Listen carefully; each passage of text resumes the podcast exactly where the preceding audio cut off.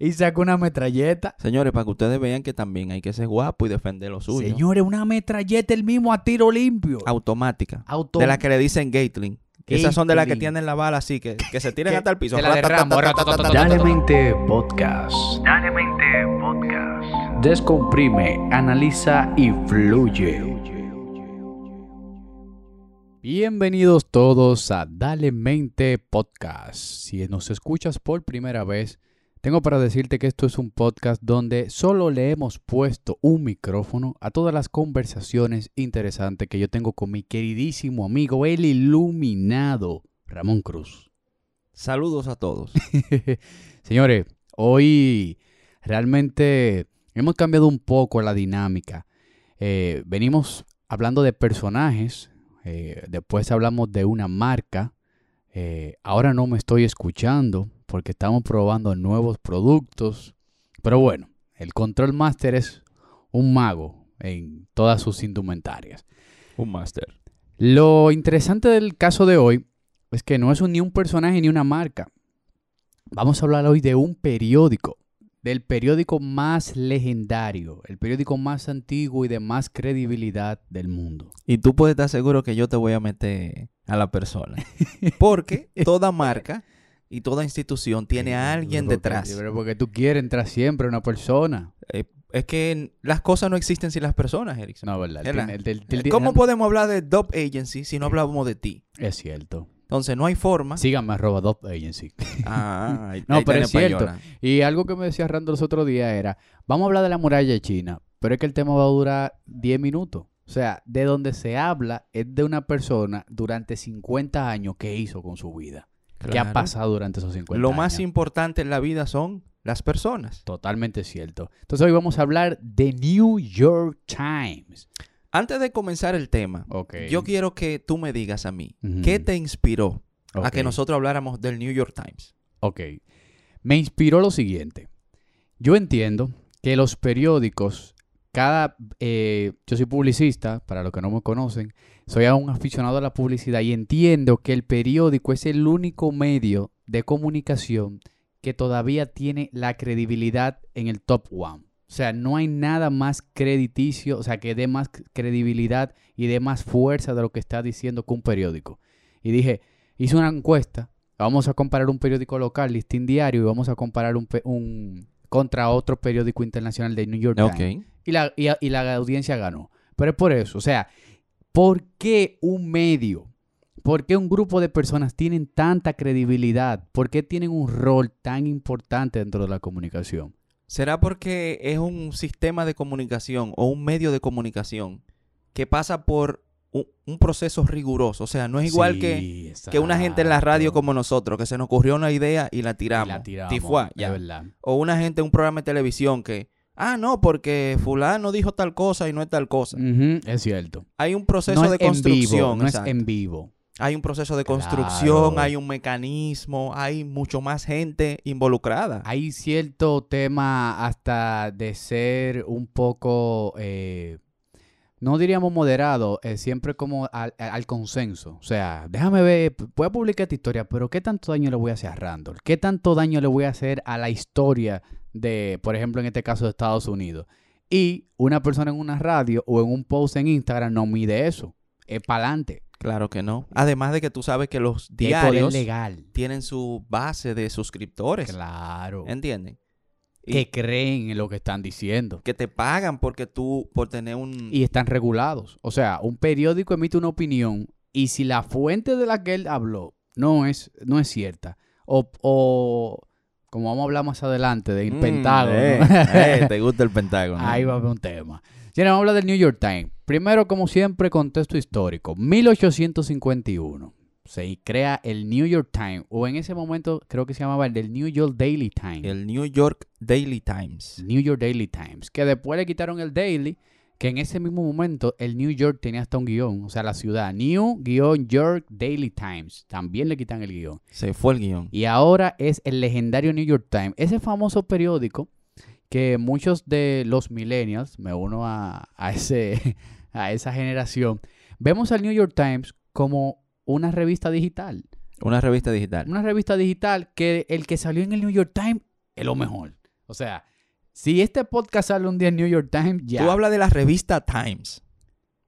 ¿verdad? No, yo hablo de New York Times. Como revista. Porque tú sabes que ellos tienen la revista Times. Es cierto, es cierto. Pero que hablo, pero hablo es que mi, mi repostería salió en New York Times, por ponerte un ejemplo. Coño. ¿Me entiendes? Una, una hebra de repostería. Tú puedes poner ese periódico en, adelante en tu restaurante y va a entrar gente. Eso vale más que el título de muchas universidades. de Totalmente cierto. Entonces nos fuimos en 1851. Sale el periódico. Una era eh, bien difícil.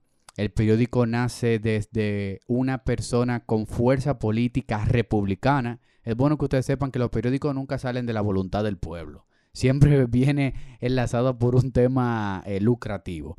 Y estaba destinado a apoyar primero los candidatos y, también los ideales eh, republicanos. Pero por eso fue que ese periódico quebró. Por eso que tú acabas de decir. Es cierto. ¿Entiendes? Claro. Lo mismo que hemos hablado en los podcasts anteriores. Claro. Chao, abuela. Bye, Bye, bye. abuela. Eh, saluden a la abuela ustedes también, señores. Tiene mi abuela, me vino a visitar, ustedes saben, estaba en operación. Entonces, yo tengo aquí, eh, Randall, la misión o la primera publicación de New York Times. ¿Qué decía esa publicación? Decía, seremos conservadores en todos los la del casos. 18 de septiembre de Exactamente. 1851. Ahí es que tú eres duro en data. Seremos conservadores en todos los casos en que pensamos que el conservadurismo es esencial para el bien público. Y seremos radicales en todo lo que nos parece requerir un tratamiento radical y una forma radical. No creemos que todo en la sociedad sea exactamente correcto o incorrecto. Lo que es bueno deseamos preservarlo y mejorarlo. Lo que es malo es terminarlo o reformarlo. ¿Tú Sí. estás entendiendo lo que ese periódico inició hablando? Claro, tú sabes que eh, el New York Times nació también porque tú hablas que los periódicos, mencionaste que, ah, que los periódicos, reputación, pero en esa época también habían periódicos que eran muy parcializados, muy políticos, Claro. muy parcializados con la izquierda, la derecha, el movimiento cívico. Estamos hablando de 1850, por ahí todavía estaban los líos. Superguerra. entre- Exacto. Guerra civil por todos lados. Exacto, muy próximo a la guerra civil norteamericana y el tema de los derechos de los negros, si son esclavos, si no son esclavos. Claro. Era muy, era muy parcial. Exacto. esa Entonces el New York. Times sale como una nueva manera de hacer noticias, eh, imparcial, promoviendo lo bueno y lo malo, aunque uno de sus fundadores, como tú mencionas, era del Partido Republicano, ¿Cómo se llama ese fundador? eh, Henry Jarvis. Henry era un monstruo. Yo tengo unos datos fuertes de Henry. Sí, yo creo que por eso fue que Tony Stark decidió ponerle Jarvis a su asistente, ¿te acuerdas? Es verdad. O sea, ella se llama Jarvis, Es verdad. Pero mira dónde viene Jarvis. O sea, Jarvis lo sabe todo y lo resuelve todo. Raymond Jarvis, fundador de New York Times. ¿Sabes lo que hizo Raymond Jarvis? Había una guerra, ya se estaba acercando la guerra civil, y vino un boicot al periódico, a atacar el periódico, a reventar el periódico. ¿Y tú sabes lo que hizo ese tigre? Él agarró una metralleta el mismo a tiro limpio. Automática. Auto- De la que le dicen Gatling. Esas son de las que tienen la bala así, que, que se tiran hasta el piso. para arriba, a. Y se mandó todo el mundo a jugar y dijo, no, pero este tigre está loco. Miren hasta dónde uno tiene que llegar. Porque siempre es bueno recordar la historia. O sea, nosotros somos República Dominicana ahora, pero fue por un regalo de guerra y Tú sabes batalla. que yo leyendo eso, o sea, no vamos al contexto histórico, ¿verdad? Hay muchos disturbios, mucha vaina. Claro. Señor, el dueño de un periódico se compra una ametralladora. Entonces, yo me puse a pensar lo que estaba ocurriendo, recientemente en Estados Unidos cuando empezó el tema de la pandemia, que todos los americanos se fueron a comprar ametralladoras como que estaban en oferta. Es verdad. Y uno dice, en ese momento yo dije, coño, pero ¿y es que los gringos es por una guerra? Están locos. Pero, una yo- vez que tú revises la historia, Es que ellos están condenados a eso. es que esa gente son peligrosos. Sí, es verdad. Y, y también el grado de lo que él iba a hablar en el periódico le exigía estar armado y bien armado. Porque él sabía que cualquier cosa que él emitiera, sobre todo en una, en una tensión tan fuerte en la que vivía el país, era para, para, aquí- para mocharle la cabeza. O sea, no, no, no iban a dudar en mocharle la cabeza a, a ese tigre. Claro, claro que sí. Mira, y hay que mencionar a su socio, al banquero, el hombre de los cuartos. Ujú. Claro. Eh, el colega de él, George Jones. Ellos George dos, Jones, George claro Jones. que sí. Jarvis Que- Raymond, Raymond Jarvis Que y Raymond George Jones. primero se va de primero y se queda Jones, pero es cierto, el banquero estaba ahí. Exacto. Viene dato interesante. Suéltala, Beethoven. El New York Times, para quedarnos ahí mismo en el contexto histórico de los 1800, el New York Times le dicen de Lady Grey. ¿Por qué le dicen de Lady Grey, la dama gris? Señores, yo tuve que buscar mucho para La poder encontrar. gris. Esto yo lo tuve que descomprimir bien. Oye lo que pasa.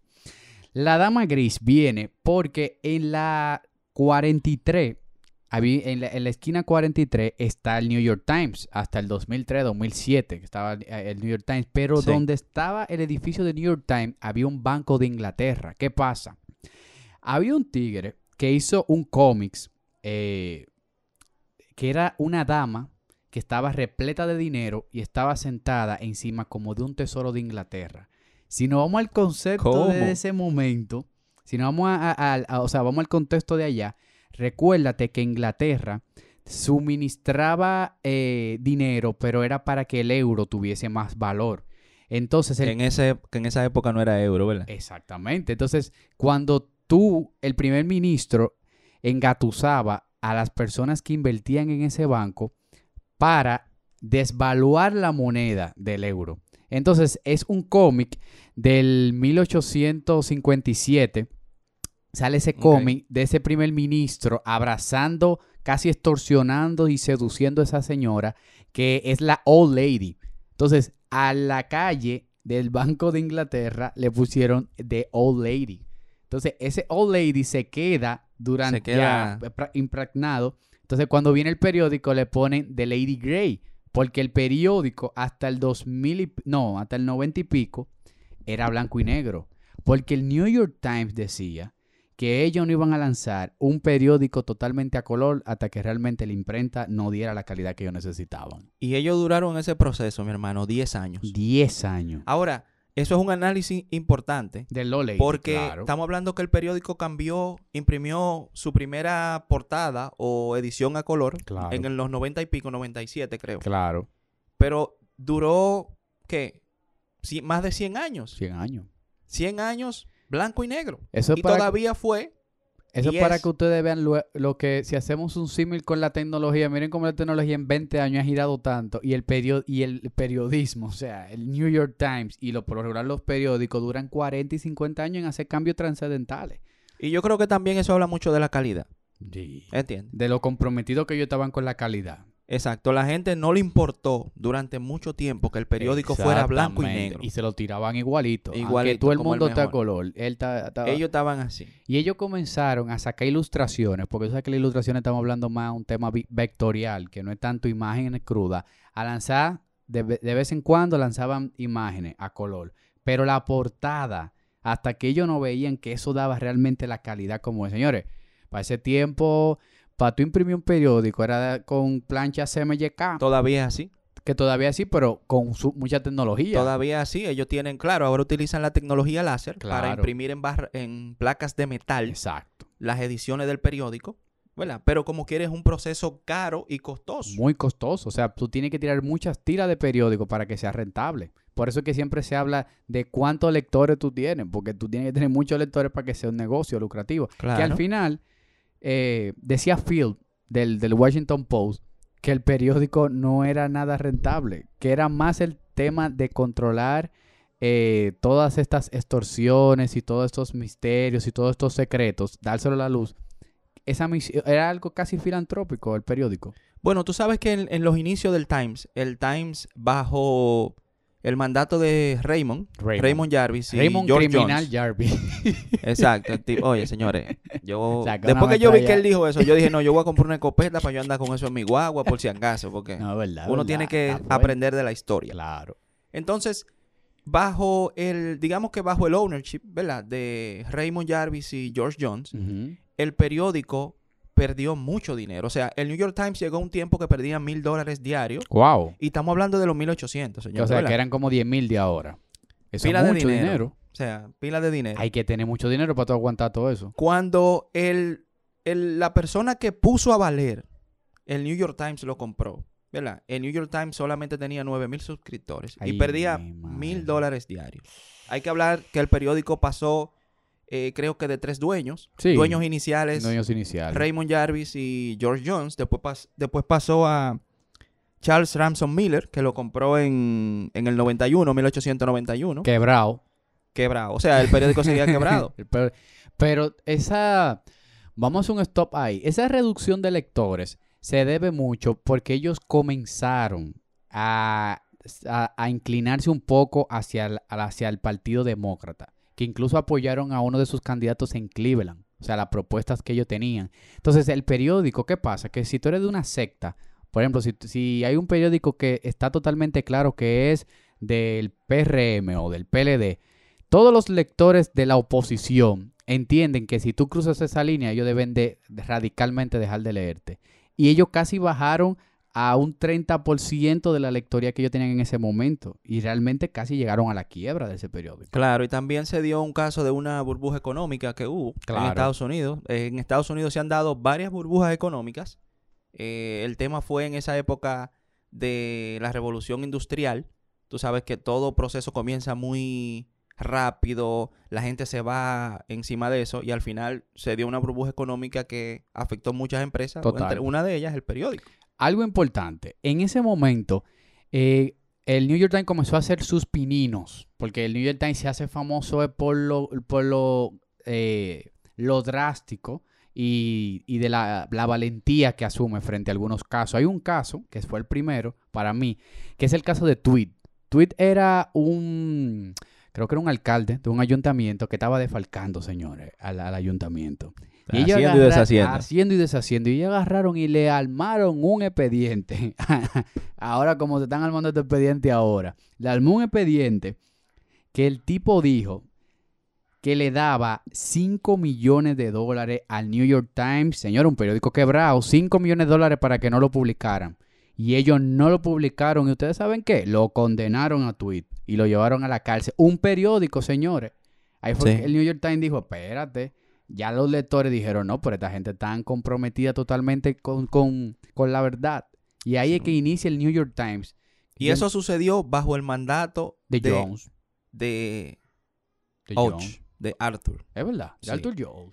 Claro, de Arthur Och. El New York Times se hizo New York Times Por la bajo el mandato de Arthur Och, descendiente, Es verdad, es verdad. descendiente de judío. Entonces, Es bueno destacar. claro, ¿tú sabes por qué? Porque esa misión que ha hecho tan famoso al New York Ay, la va a decir la misión. Claro, Señores, yo Es no, que yo lo no he que- es una lo que misión más hablamos. fuerte que esa. es lo que hablamos, señores. El periódico tiene más de 100 años bajo la dirección de la familia de los descendientes de, de Och y Schultzberg. ¿Verdad? Vamos a hacer algo, señores. Vamos a innovar en este podcast. Coño. Tú la vas a decir en inglés, la, la misión del New York Times. Y se la voy a decir en español para que la sientan más fuerte. ¿Cuál es la misión del New York Times después de Arthur Ashe?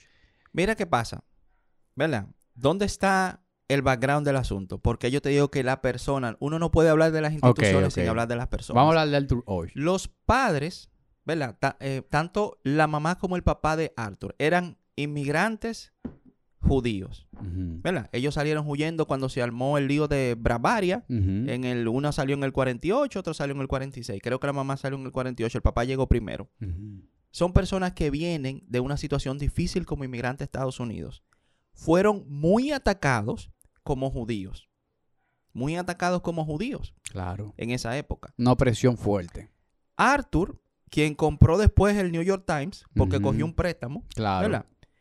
Él había hecho todo tipo de trabajo, señores. La mis- lo mismo que hemos venido comentando. La gente El mismo exitosa, patrón. Mucho trabajo. la gente exitosa, emprendedor, hace lo que tiene que hacer para salir adelante. Ese tigre repartió periódicos. El tipo trabajó en una vaina de candy. Se fue para otro estado a trabajar eh, trabajos comunes, ordinarios, en gift shop. Ya yo, ya yo estoy viendo que tú te estás identificando mucho con Arthur Ashe. Claro, es que ahí es que está la base, señor. claro. El New York Times no es el New York Times porque lo compró fulano Es y porque es que sé yo cuánto. Es que Por- hay una base familiar fuerte de lucha, de emprendurismo y una ideología de hacer lo que es correcto. Porque ellos sufrieron mucho de eso. Claro. Ellos sufrieron mucho de Ey, eso. mira, está bueno ese background histórico. Claro. Entonces, Arthur Ashe dice, señores, para que ustedes vean el poder de, de tu poder hilar buenas palabras juntas. Él agarró y desde que inició el periódico sacó una emblemática frase que todavía se mantiene en un cuadrito en la portada. Un cuadrito, lo que mucha gente dice en la basurita, lo que está ahí abajo, chiquito, que dice, ¿la tiras tú? En inglés lo voy a decir. Dale. All the news that are fit to print. Uf, señor, eso significa todas las noticias que valen la pena imprimir. Señores, Claro. eso, eso fue revelador. Eso fue una patada a esos periódicos que estaban en la época, a finales de Amarillistas. 1800 amarillistas. Que ahí voy, voy, voy con con amarillista. Pero antes de ir con amarillista, oigan qué poderoso dice eso. O sea, eso llama hasta lo inicial cuando Raymond lanzó la primera edición, donde dice que realmente aquí se va a hablar, lo que sea bueno se va a resaltar y lo que sea malo se va a reprimir y se va a extinguir. Y él te está Sí. diciendo que él no va a publicar por publicar. Cuando él publique es porque realmente se necesita publicar. Y algo muy importante, la connotación que, le- bueno, me voy a ir un poquito adentro al- a, nivel de publicidad, pero la connotación que le da a imprimir. Señor, el simple hecho de imprimir lleva dentro de un periódico hasta siete procesos. O sea, está el que saca la noticia, el reportero. Después que ese reportero lo manda a, una, a un equipo que solamente se encarga de revisar los textos y cuadrarlo mejor. Después que eso está aprobado, pasa un director de redacción. Después ese director de redacción pasa a producción. En producción comienzan a montarlo y a cuadrarlo. Y en pila ese- de chequeo en producción también. en ese tiempo era con tipo. O sea, era tú, si tú ibas a escribir Raymond, tú tenías que tener la letra R, la A, la I, pegarla una al lado de la otra. Eso eran los maquinistas. 15, más de 15 procesos para imprimir. Entonces él, él estaba diciendo a todos sus empleados y a todo el que lo leía que si, si iban a, lo que ustedes iban a percibir y iban a consumir era realmente un contenido puro y un contenido de calidad. Entonces Eso ahí, fue un statement para los clientes. un o sea, statement total. eso O sea, fue un statement para sus si no clientes, quiere, no me para, lea. todo- para todos los lectores, donde él demostró, y, y el New York Times ha demostrado, eh, digamos que en 95% de los casos, Claro, que es un periódico confiable. confiable. No es sensacionalista, no es amarillista. Y aquí vengo con la... Señores, yo, a mí me gusta escudriñar realmente. Uy, He podido darme cuenta que uno de mis talentos es ese. escudriñar. Señores, me llamó mucho la atención el tema de prensa amarillista, que fue, eh, hay un, hubo un periódico en ese tiempo, cuando estamos hablando de cuando sacó la frase eh, Orsh, eh, habían dos periódicos, que uno de estos apellidos le va a sonar muy interesante. Había un periódico, el New York World, que era de Joseph Pulitzer. ¿De Pulitzer? señores, el que se ganó un Pulitzer es un monstruo, pero oye, de cuando estamos hablando, Joseph Pulitzer tenía The New York World y William Randolph Hearst tenía el New York Journal. ¿Qué pasa con ambos periódicos? Que eran unos periódicos sensacionalistas. Si ahora mismo Randolph eh, sale a la calle sin mascarilla, le tiraba una foto a Randolph de una vez. Randolph, el dueño de SDQ, eh, eh, sale sin mascarilla, va a contagiar a todo el mundo que va a entrevistar. Ese era un tipo de noticia que hacían ellos. O sea, lo que hizo uno de los periódicos, que ahora mismo no recuerdo el nombre, que de ahí viene la palabra prensa amarillista. Amarillas. Señores, había eh, un cómics. Eh, señores, es bueno que ustedes entiendan que no había Netflix en ese momento. O sea, lo más entretenido que tú podías Mi encontrar. hermano, ahí lo- y- era, era telégrafo que había ahí. Por eso te escribí yo, porque tú me mandas unos mensajes de que eh, te digo en dos, eh, a tal sitio. Loco, escribe los mensajes completos. Es Y a verdad, ti te están cobrando por palabra. Es Es como verdad. los telégrafos de antes. Es Que verdad. la gente mandaba era sal rápido, lentes rompieron, trae dinero. Llegó el águila, Claro, ¿verdad? táctico. Bueno, Coño. en ese momento eh, había un cómics. Que ese cómic se llamaba The Hogan LA. ¿Qué pasa con Hogan LA? Que el personaje principal era el niño amarillo. Era un niño, recuérdense señores que en ese tiempo la, el periódico se imprimía blanco y negro. Y esa, ese cómics, lo peculiar de ese cómics era el niño, el personaje, que por lo regular en su camiseta tenía, era un boquechivo de aquí del, de- del diario libre. O sea, era una persona que denunciaba, eh, era un personaje que denunciaba ciertas cosas de manera humorística y lo escribía en su poloche. ¿Qué pasa con el niño amarillo? Que llegó un momento que ese cómics de Hogan Haley fue tan famoso que ambos periódicos, tanto el de Publisher como el de Hearst, compraron el cómics y lo estaban publicando los dos en ambos periódicos. Y ese periódico, que no es el New York Times, creo que era el New York Journal, no, el Journal no, era otro periódico. categorizó a ambos periódicos de periódicos amarillistas Amarillo. por el cómics de Hogan L. del niño amarillo. ¿Cómo? Señores, eso es un dato. ¿Vieron qué Eso- dato? Eso es un dato, anoten entonces eso. dije- él, él comenzó a sacar comunicados. No somos como... Eso no está en YouTube. Eso no está en YouTube. No somos como los periódicos amarillistas. Y ese amarillista viene de ese cómic. Entonces, en ese momento, con esa frase, él se quería divorciar de la prensa amarilla. Claro que sí. Y ahora que tú lo mencionas y estamos hablando de dinero, eh, digamos que el proceso de, de crecimiento de Ouch, eh, buscando esa manera de, de hacer un impacto positivo en, la, en Estados Unidos, comenzó con un periódico más chiquito. O sea, Sí. Eh, Arthur Ouch compró el New York Times. ¿Tú sabes por cuánto? ¿Por cuánto? 75 mil dólares. Eso es mentira. Y lo cogió prestado. ¿Qué? a la familia. O sea, mira, ahí hay una vaina importante también, el tema, tú sabes que tanto los chinos como la gente judía, Patrimonio. no, y son gente solidarios, ¿entiendes? El primer periódico que él compró era un periódico en su localidad, se llamaba Charanoga, ¿verdad? Ay, ay, lo ay. compró, Comenzó el tipo a sí, tirar lo compró barato, lo compró creo que fueron 10, a, Ah. a la edad de 19 años, Pero espérate, él compró su primer Tú, periódico. espérate, tú me estás hablando que Arthur Orsh tenía un periódico antes de New York Times. Claro, porque mira qué pasa, el New York Times estaba quebrado. Señores, Randall es el iluminado porque ahora se ahora es que realmente cobra fuerza la teoría de que las marcas son personas. Claro. o sea, Miren, miren por qué fue que el New York Times fue exitoso. Sí. el New York Times estaba quebrado claro. hasta cuando Arthur Och lo compró. si viene un tigre emprendedor desde los 19 años. que A los ya- 19 años compró su primer periódico que se llamaba The Chattanooga News. Ay, ¿verdad? mi madre. Y él lo compró eh, por 250 dólares, que lo cogió prestado a su familia. Un periódico, me imagino, Exacto. con poca circulación. Eh, cuando digo lo compró, no, no digo que lo compró totalmente, pero compró la mayoría de las acciones. Más del, más del lo que le da el 51%, control. claro. Y después, eh, él compra por 75 mil dólares el New York Times. Ok. O sea, hay una, hay una una historia de emprendimiento, señores, detrás de eso. Eso no es que, ah, que el New York Times lo compró Edison y ya es el New York. Times. No. Edison tiene siete periódicos atrás en la cotilla y, y ha probado muchísimo ya con periódicos. Exacto. Y de eso tiene mucho que ver porque la familia siempre se ha quedado en, en control mayoritario. Sí. O sea, eso Hasta tiene mucho que de ver las hasta- decisiones duras que ha tomado el New York Times. El tema de los penta- del papeles del Pentágono que tú hablaste. Que estoy loco por hablar. El tema de Sullivan, ¿verdad? El caso Sullivan. El mismo, este mismo tema ahora que está pasando con Me Too, que fue uno de los periódicos que más apoyó eso. De Entiendo. todo eso vamos a hablar. Entonces, dale para allá. Vamos a arrancar con el caso del Pentágono, que para mí fue uno de los casos picos en el periódico. Después del Pentágono fue que el New York Times hizo un hombrecito. Le voy a resumir el lo que estaba pasando en el Pentágono. Mire, Hmm. como aquí decomprimimos la información, es, es fácil explicarlo. ¿Qué pasa? En ese momento, Estados Unidos estaba con- en una guerra con Vietnam. En ese momento en el que salieron los archivos del Pentágono, realmente la guerra la estaba perdiendo Estados Unidos. Pero ¿qué pasa? Todo el tiempo la estuvieron perdiendo. Bueno, es verdad. Sí, es verdad. sí. Todo el tiempo la Es estuvieron verdad, La perdiendo. estuvieron perdiendo, es cierto. Bueno, es verdad, ahora estoy haciendo como un recap y la estuvieron perdiendo siempre. Todo el tiempo. Pero en ese momento hay un... Eh, eh, era un encargado de un e- departamento secreto.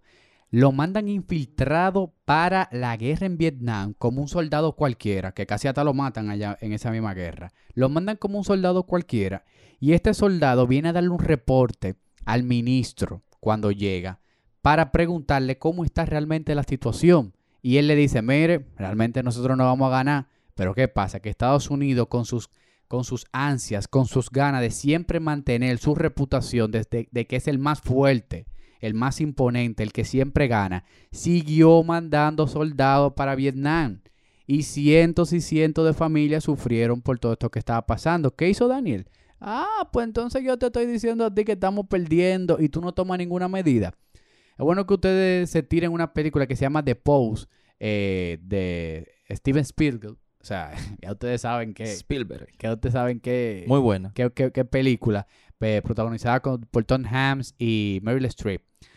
Eh, esa película explica totalmente ese caso, pero a donde voy es que él cuando se baja del avión que está explicando, él ve a quien, al ministro que le está contando. Secretario de Defensa, Bob, eh, McNamara. eh, Bob McNamara, exactamente. Cuando él le dice a Bob McNamara, Bob McNamara se hace de la vista gorda y comienza a decirle a la prensa, estamos ganando, estamos rompiendo. Y dice él, ah, pues así.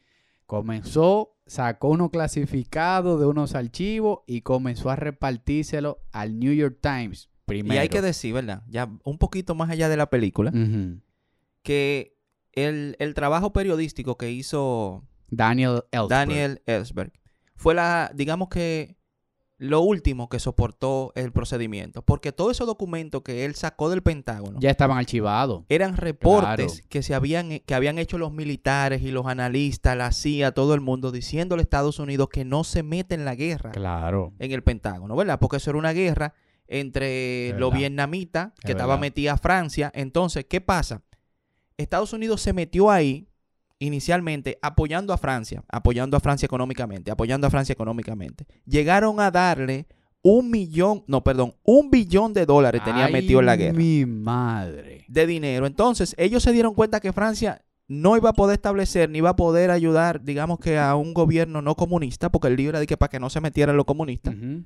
Eh, y ellos se dieron cuenta que Francia no iba a poder hacer su trabajo, pero ya Estados Unidos tenía un billón perdido ahí, apoyando, digamos que la derecha de Vietnam Y no quería tumbar el pulso. y apoyando a Francia. Entonces, se hizo un montón, o sea, se fue sumando, se fue sumando, eh, y al final ellos lo que no querían era pasar una gran vergüenza. O sea, Estados Unidos dejó que se murieran miles de soldados por no pasar una vergüenza. Señores, que ustedes no se imaginan lo que es, eh, señores, el poder sesga. O sea, el poder te, te, te vuelve ciego. O sea, ellos, supuestamente hasta en la constitución de los Estados Unidos, dice que las vidas... 10 años de, de- o sea, 10, 10 años, duró esa vaina perdiendo militares, o sea, perdiendo sus propios ciudadanos por el simple hecho de yo no doblegar y decir perdimos o retirarnos. Nos retiramos de esta, de, esta, de esta batalla. Y siguieron y siguieron y siguieron. ¿Qué pasa? Esos archivos eran top secret. Sí. Y creo, no sé, va, mira a ver si tú me ayudas ahí, que hay un tiempo X que esos archivos se pueden desclasificar. O sea, tú tienes que durar, creo que son 25 o 30 años para que se puedan ser públicos. Él agarró sus archivos, que por eso le llaman los archivos del Pentágono, y le dio una parte al New York Times. ¿Qué hace el New York Times? Dice, espérate, pero esta vaina está fuerte. Comienza a estructurar y duraron más de tres meses validando fuentes y validando hechos para ellos poder sacar una primera noticia. Ahí es que es grande el New York Times. Eso no es como de aquí que, que no, tú de una ves- vez ya. O sea, ¿Entiendes? Por hacer noticias y por salir en la Germán, prensa. hizo algo y de una vez lo sacan. No, Exacto. o sea, Eso no es amarillismo. Tres meses, señores. Investigación Es bueno que periodística. ustedes sepan, vamos, vamos a poner en un contexto actual, que a ti te llegue rándole una noticia poderosa que puede estremecer República Dominicana entera y tú dure desde aquí hasta mayo casi para sacarla la noticia. Mi hermano, pero la prensa de aquí, ¿tú sabes cómo publica? Señores, En vivo. aquí vamos a tener que revisarnos, de verdad. Porque aquí, para los que no lo entienden, aquí República Dominicana. Nosotros estamos en República Dominicana, ahora mismo en DOP Studio. Dop Studio. DOP Studio, señores. Este es el estudio provisional de mi amigo hermano Erickson, que Mi está cuarto. abollado. Entonces, yo he visto prensa y enunciados de prensa, brother, donde dicen, se dice, Se oye, dice. se dice. O sea, se dice. el periódico está publicando noticias de se dice. O sea, están publicando rumores ya. pero, pero no te Por vayas llamar la atención. Se dice que... Hoy, eh, ayer pasó un caso súper grave aquí en, en República Dominicana y un periódico sacó una noticia de unas supuestas señas que estaba haciendo un imputado de otra banca. ¿Ustedes creen que un periódico se debe de, de- de- de poner a eso? Señora, aquí hay que ponerse los pantalones con la prensa. A suponer, señores, no se puede suponer. Duraron tres meses depurando la información, pero no ni siquiera para sacar todos los archivos. Para sacar una sola, un solo artículo. ¿Qué pasa con ese solo artículo? Señores, le, casi le dan, meten preso al periódico entero. Agarró de una vez, en ese tiempo estaba Nixon. Que bueno, tú, Randall, aporta, aporta un chin de, de, de, de ese, de ese personaje de Nixon. O sea, Nixon como presidente. Richard Nixon. Richard Nixon. Richard Nixon fue un presidente muy controversial. Muy controversial. Eh, tuvo que renunciar por un escándalo, el escándalo del Watergate. eh, por el tema de la vamos a guerra hablar- vamos a hablar de eso. de Nixon. Eh, Nixon tiene dos vertientes. Porque Nixon murió políticamente por el tema del escándalo del Watergate, pero Nixon se reinventó otra vez. Y cuando nadie pensaba que Nixon podía ser presidente, fue presidente otra vez. Ay. Entiende. Nixon tuvo que lidiar mucho con el tema de, del Pentágono. Eh, estuvo en una de sus administraciones. Hay que decir que pasaron varias Eso administraciones. vengo. ¿entiendes? No Señor, hasta solamente Kennedy Nixon. pasó. Kennedy pasó. Claro. ¿Entiendes? Comenzó, no recuerdo qué presidente fue que comenzó, pero es lo que tú dices, fueron tres mandatos. Claro, creo que el- hasta Lyndon Johnson tocó ahí. Bailó Entonces- en ese pastel. ¿Qué pasa? Que ese, ese, ese tema lo trataba cada administración, pero lo dejaba, espérate, yo no me voy a meter en ese tema. El mismo Kennedy, mm, lo voy a dejar ahí. Cuando estalla contra Nixon, Nixon de una vez pone una orden judicial a New York Times y Sí. le bloquea toda circulación del periódico sobre ese tema. O sea, literal, lo, lo calla. Señores, la, la- la prensa pública, o sea, la libertad de expresión la calla totalmente y cancela el periódico por un tiempo. ¿Qué El pasa? periódico no pudo publicar. No pudo. No pudo. ¿Qué pasa? Washington Post, que otra también, otro pilar de, de Estados Unidos, el Washington Post se empantalona y logra contactar a Daniel Ellsberg, Elbers, y Daniel le da otra parte de los La mayoría, archivos. porque Ah, lo que llegó al New York Times Fue fue, una cosita, exacto, como dicen ellos, el, el tip del iceberg. El pit del iceberg. ¿Entiendes? Porque él iba sacando documentos al pasito hasta que ya él no podía ir más al, al Pentágono. Claro. Y ellos recibieron solamente una parte. Lo que le tocó al Post Eso fue, fue el manjar de verdad. Ahí fue que se armó el lío del carajo. ¿Qué pasa? Que ese manjar eh, estuvo un poco condicionado porque si la fuente, o sea, si la fuente era la misma, ellos podían ser condenados también. O sea, no era que si otro informante le dijo, era que si el mismo informante por el que estaba siendo acusado el New York Times era el mismo que estaba dando la información a Washington Post, iban presos. Señores, ellos la publicaron. Y no obstante que ellos la publicaron, todos los periódicos regionales comenzaron a publicar los archivos del Pentágono. Y fue un hito histórico en la prensa de Estados Unidos, los archivos del Pentágono. Primero, a lo que se estaban sometiendo, publicando algo top Claro, secret. fue un, fue un engaño, señores. Un a engaño. A la Estados Unidos. Fue una Imagínense mentira. Un desfalco. eh, donde ¿Sabes lo que cuesta la guerra? Involucrados varios eh, mandatarios. Entonces era como que, wow, nos estaban mintiendo durante Y décadas. los soldados muriendo. Muriendo a dos manos y familia. Descuartizándolo, lo bien- el Viet Cong. El, bi- Así era que se llamaba el ejército, el Viet Cong. el cut. Y entonces tú agarras Ese otro tema, la guerra de Vietnam. que ya- ya- Le- si tú supieras la estrategia militar que utilizaron el, el Viet Cong, ¿verdad? Que vamos era a un descomprimir ese ejército, tema. un ejército 15 veces menos fuerte que el ejército norteamericano. Y le he ganado. Le ganaron, mi hermano. Ay, mi madre. El Viet Cong, para darte un- una pista, hizo túneles debajo de la tierra. O sea, el Viet Cong se movía de noche. Ellos Ay. utilizaban, de ahí es que sale la vaina de guerrilla. ¿Entiendes? Gorila. el tema de guer- guerrilla de gorila. Vamos a descomprimir ese tema. Estados Unidos, El helicóptero, misiles y vaina, y, Y el ellos Viet por abajo, abajo. como los Se movían topos. por abajo. A lo topo. Y como las vietnamitas eran lindas, a los americanos les gustaban, esas eran Mm. espías. Ay, ay, ay. Señores, eso es un vamos- tema. Vamos a descomprimir ese tema, el Vietcom. Eso es un Mira, tema. viene el próximo capítulo del Vietcom. Me gustó, me gustó. Para seguir Eso es ahí un tema. cronológicamente. Utilizaron el arte de la guerra para ganarle. El aquel, Hay ese un libro, libro. claro, el Hay un general Sun libro. Tzu. El libro del general Sun Tzu chino. Le utilizaron el arte de Señores, la guerra. uno de los primeros temas que Randall y yo debatimos fue el arte de la guerra. Claro, es un libro que. No, es un libro emblemático. Claro. Entonces, ¿qué pasa, señores? Para que ustedes vean lo que tiene que llegar a ser un periódico para poder tener credibilidad. Señores, el periódico no es poner cosita linda, es decir, ay, qué bien le fue a la primera dama hoy. Es decir, miren lo que estamos ocultando por 10 años el gobierno y miren la información que nosotros tenemos sobre eso. ¿Qué otro hito histórico tuvo el New York Times, querido Randall? Mira, otro hito histórico, Erickson. eh, Y es bueno que ustedes entiendan por qué hablamos de hitos, porque ya entendimos de dónde viene el periódico. Lo que estamos ahora tratando de descomprimirle a ustedes es por qué se hace tan famoso el New y York por Times. qué es tan emblemático Es por para, qué tan para los Estados. Unidos.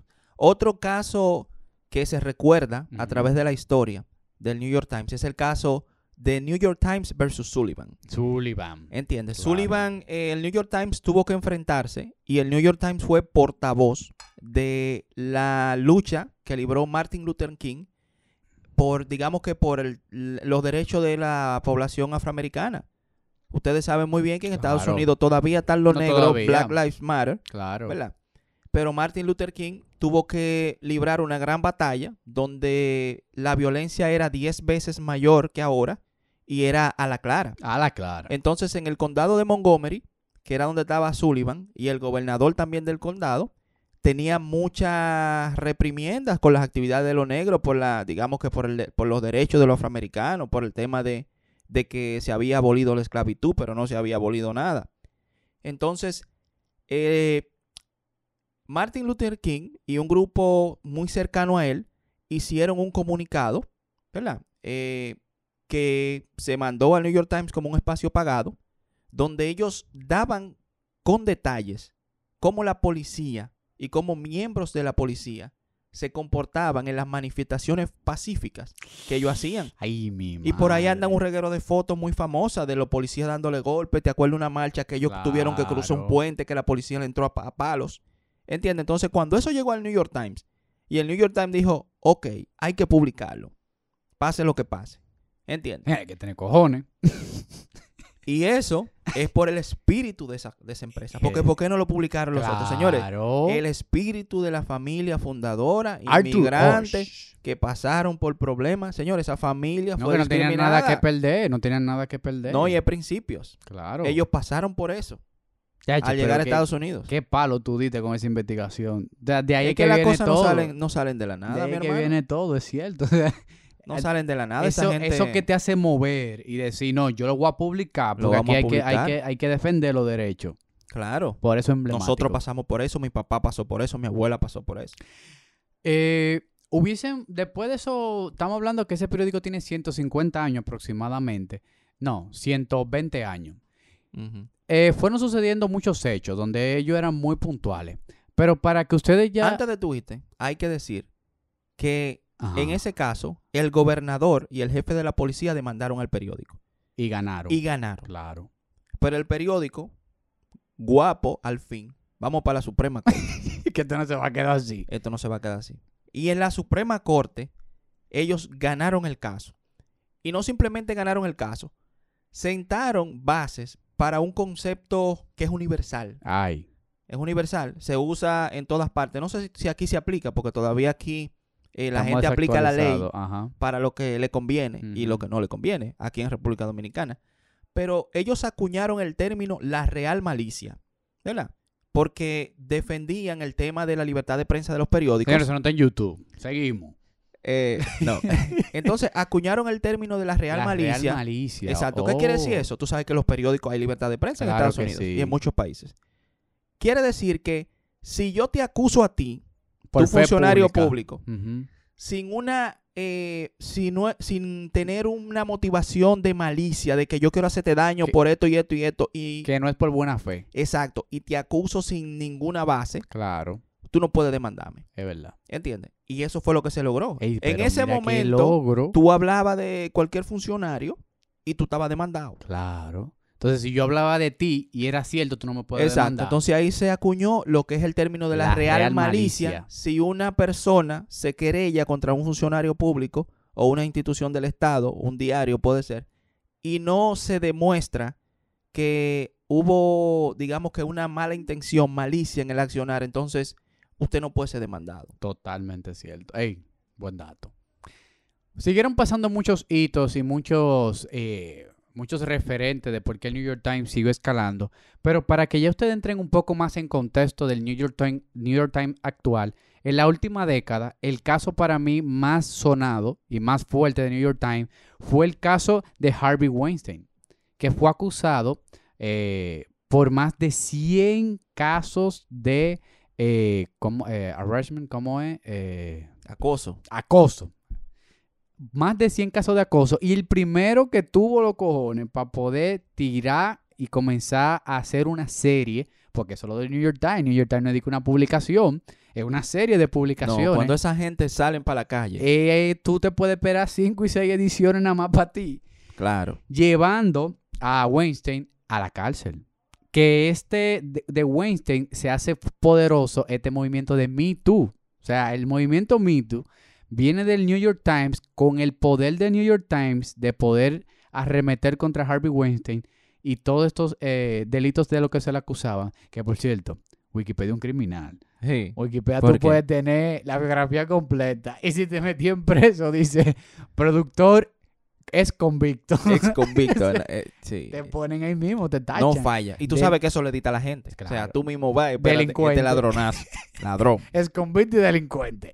Entonces, para que ustedes vean la trascendencia. Tú Randall dices tiene un. Epstein. ¿Eh? Epstein, ¿verdad? ¿Cómo así? Epstein, el, el que tenía la finca y la vaina, ese que tú estás hablando. No, porque fueron dos. Ese Harvey Weinstein y el que tú estás... Hay otro que tú estás diciendo. El porque que se dedica a Holcó, supuestamente se aholcó Fueron dos al mismo en un tiempo. edificio de prisión federal. Señores, había muchos secretos ahí, mataron gente. Randall, eso. Randall tiene un dato que me lo comentó antes de entrar aquí al podcast del Times Square. Pero antes de que tú hables del Times Square, yo quiero hablar un poco rápido del logo. Señores, qué emblemático ese logo. Uf. 120 años el logo no ha cambiado. Ligeras modificaciones. La última modificación, y esto fue un dato que me gustó muchísimo, la hizo un señor que se llama Ed Ben-Ghiat, que es de la década... ¿Cuál es otro logo hizo Ben Guía? Porque tú crees, ah, ¿verdad? Cualquiera tú crees que, ah, es Ben Guía, ¿quién es ese? Ed Ben-Ghiat hizo el logo de Playboy. Ah. Hizo el logo de Squirt. Y hizo el logo de Sport Illustrated. O sea, que no Señores, fue un no- loco. No, un loco que hizo ese logo. O sea, él nada más le faltaba juntarse con Paul Scher y terminar de hacer el logo de Microsoft y de Citibank y todo esos logos. O sea, ya ustedes pueden saber el calibre. el tipo es tipógrafo, ¿qué se dice? Claro, tipógrafo. El tipo es un maniático en tipografía. Ese logo no tiene vaina más que tipografía. No, y eh, hay algo muy específico en, pu- en cuando tú estás haciendo logo que se llama el kerning. El kerning es el espacio entre las letras. ¿Qué pasa con el kerning? Que tú tienes que tener un ojo muy crítico, porque ahora mismo tú escribes en Word o en cualquier programa, eh, New York, entre la N y la E puede haber más espacio que entre la E y la W, por un tema de, que, de cómo encajan las letras. Y el kerning es el arte de visual al ojo por ciento, tú poder juntar. Y ese trabajo de kerning fue que lo hizo Ed. Señores, en el 1960 han pasado se- 60 años de la última modificación, que no fue nada del otro mundo, nada más fue un tema Yo de creo que ellos le modificaron algo nuevo. O sea, en. No, hicieron un, un isotipo. O sea, exacto. Le cogieron. pusieron dentro de la T, la ahora T. lo que se está utilizando, y le pusieron algo más moderno. Claro, y dividieron un poquito. Que parece como un signo de play, ¿verdad? Exactamente. Parece un signo de play adentro. No, ellos realmente lo han sabido hacer, pero señores, en 1960, o sea, han pasado 60 años y todavía ese logo no lo van a cambiar, ni lo piensan cambiar. Tú sabes lo lindo que eso se ve así, en No, no, ese, está al frente del edificio, así. Eso New está York mortal. Times. Háblame de Times Square. Eh, señores, mucha gente no sabe que Times Square se no llama. Times Square por el periódico. Yo no o lo sabía. eh, realmente yo tampoco lo sabía, pero para eso uno investiga, Claro. ¿verdad? Y para eso no de Para eso uno decomprime. Señores, Times Square se llama Times Square porque ahí realmente eh, estuvo el edificio del New York Times. Eh, creo que se mudó a otra dirección, 229, qué sé yo cuánto. no es bueno que ustedes entiendan que el Times Square son varias intersecciones, o sea, son varias calles que se unen con la séptima avenida y van subiendo, creo que son tres o cuatro calles, y dentro de, dentro de esas calles estaba el edificio del periódico. que antes tenía un nombre diferente ese edificio, no recuerdo bien, creo que Val- Valgora, Mm, vamos, no, no recuerdo bien el nombre, pero tenía un nombre totalmente diferente. La, o sea, Times Square tenía un nombre, Plaza eh, Valgora, vamos a suponer que se llamara así, y la plaza le cambiaron el nombre solamente por Times Square. Para que ustedes vean la Para fuerza del periódico. Y, ¿sabes lo y que es todo el mundo va a Times Square, se tira foto con la Y no pantallita New York atrás, el si el tigre pintando en la acera, y no sabe que eso es por el periódico. Señores, qué poder tiene un periódico. Fuerza. Otra cosa importante que hay que mencionar, señores, el Time, el New York Times, eh, aunque es un periódico que en su core, ¿verdad? En su filosofía no ha variado mucho, el periódico ha ido agregando ciertas cosas.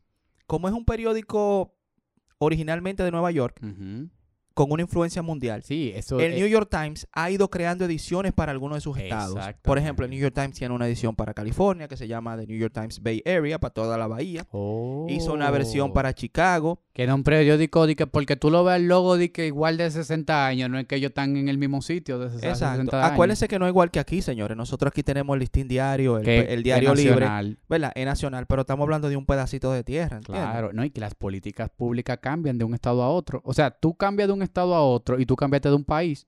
Claro. O sea, es necesario hacerlo. Otra cosa importante que hay que mencionar es que el New York Times ha sido eh, eh, premiado 127 veces en el premio Pulitzer El de investigación periodística. O sea, ese periódico ha ganado casi desde sus Todos. inicios todos los premios. todos los premios. Entonces, es un periódico que todavía en un esquema digital, donde todo se va a lo digital, se mantienen porque los usuarios que pagan esa suscripción saben que tienen el mejor periódico. Wow.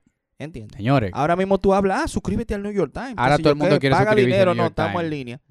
Pero es un periódico que cobra y le justifica a su audiencia, Sus lectores. sus lectores, con premio Pulitzer. No, nosotros vamos a ganar Pulitzer y para que ustedes sepan por Lo que ustedes, van a leer aquí es como decía eh, Orsh desde el principio. Aquí solamente se va a imprimir lo que se necesita imprimir.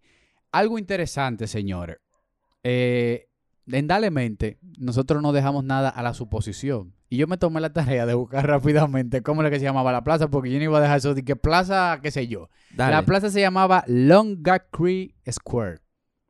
Antes de que se llamara Antes de Times que Square. Times Eh, Square. quiere decir que el Square estaba, o sea, el Square estaba, fue el Times que le cambiaron. Sí, porque el Square es la, digamos Claro, que la cuadro, cuadra. Exacto, la cuadra. Pero en esa época nadie iba a tirarse fotos. Nadie va a tirarse fotos. El Times es una leyenda. Randall, para finalizar nuestro podcast, yo quiero que tú me digas. eh, realmente fue muy interesante ese, ese background. Sí, Y antes de ir no hay que de decir, Arthur. ¿verdad? Que el New York Times es un periódico que cotiza en la bolsa. Sí. Señores, usted puede invertir en el New York Times. Aunque tú puedes invertir, claro, la familia mantiene El poder. el poder porque son los accionistas mayoritarios, pero usted puede invertir en el New York Times. El New York Times es, es una compañía, se llama New York Times Co. Company. El New York Ah, Times es tiene- dueño Eso. ah, de parte de los sí. Medias Rojas de Boston, señores. Claro. O sea, buen, Y buen cuando punto. viene a ver, toda- que yo sepa no es de los Yankees, pero usted se imagina, el periódico de Nueva York Y el- tiene acciones en el, eh, los Medias Rojas de Boston, tiene también acciones en Discovery Channel y tiene también eh, actualmente 4.7 millones de suscriptores. wow. Señores, Entonces, el periódico. Pagando todos los meses. Tan, tan, tan, Y tan, es, tan, bueno tan, que, y es bueno que ustedes sepan, señores, que la envergadura de un periódico frente a lo... Señores, Nueva York es un, es un culto. Y el New York Times es parte de ese culto. O sea, todo este tema hasta de la cultura pop de New York.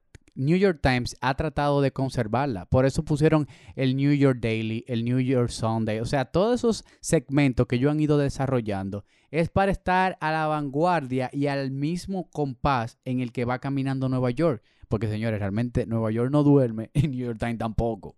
Así mismo es. No duerme. Entonces, para finalizar, Randall, en una frase, ¿cómo tú describirías al New York Times? Yo describiría al New York Times la filosofía de una familia. Ey, O sea, duro, filosofía de una familia. duro. El espíritu de la familia, ouch. Me gustó. Está, está, está, está, profundo. El espíritu de una familia. Filosofía de una familia. Claro, Es que eso quiere decir que el nieto que venga viene a, formadito claro, van, van igualito. como por la tercera generación. Sí, O sea, exacto. El que peleó con los papeles del Pentágono fue, creo que, el nieto del fundador. Señores, ¿Entiendes? en la filosofía de una familia. Para mí, eh, realmente el New York Times, eh, cuando inicié la investigación, debo decir que estaba en pañales frente a lo, a lo que conoció del New York Times, pero me fue apasionando muchísimo todo esta, esta necesidad de que se haga justicia. O sea, es un justiciero, pudiésemos decir, el periódico. Por eso, te decía tras bastidores, que yo entiendo que lo que nuestros reporteros estrellas, que nosotros conocemos aquí local, hacen el, el papel de los reporteros de, de, de un periódico. Tú Señores, dices Nuria y Alicia Ortega. es verdad, pues tiene un podcast, yo puedo decir eso mismo. Claro. El trabajo que está haciendo Nuria y Alicia Ortega deben de hacerlo los periódicos de aquí.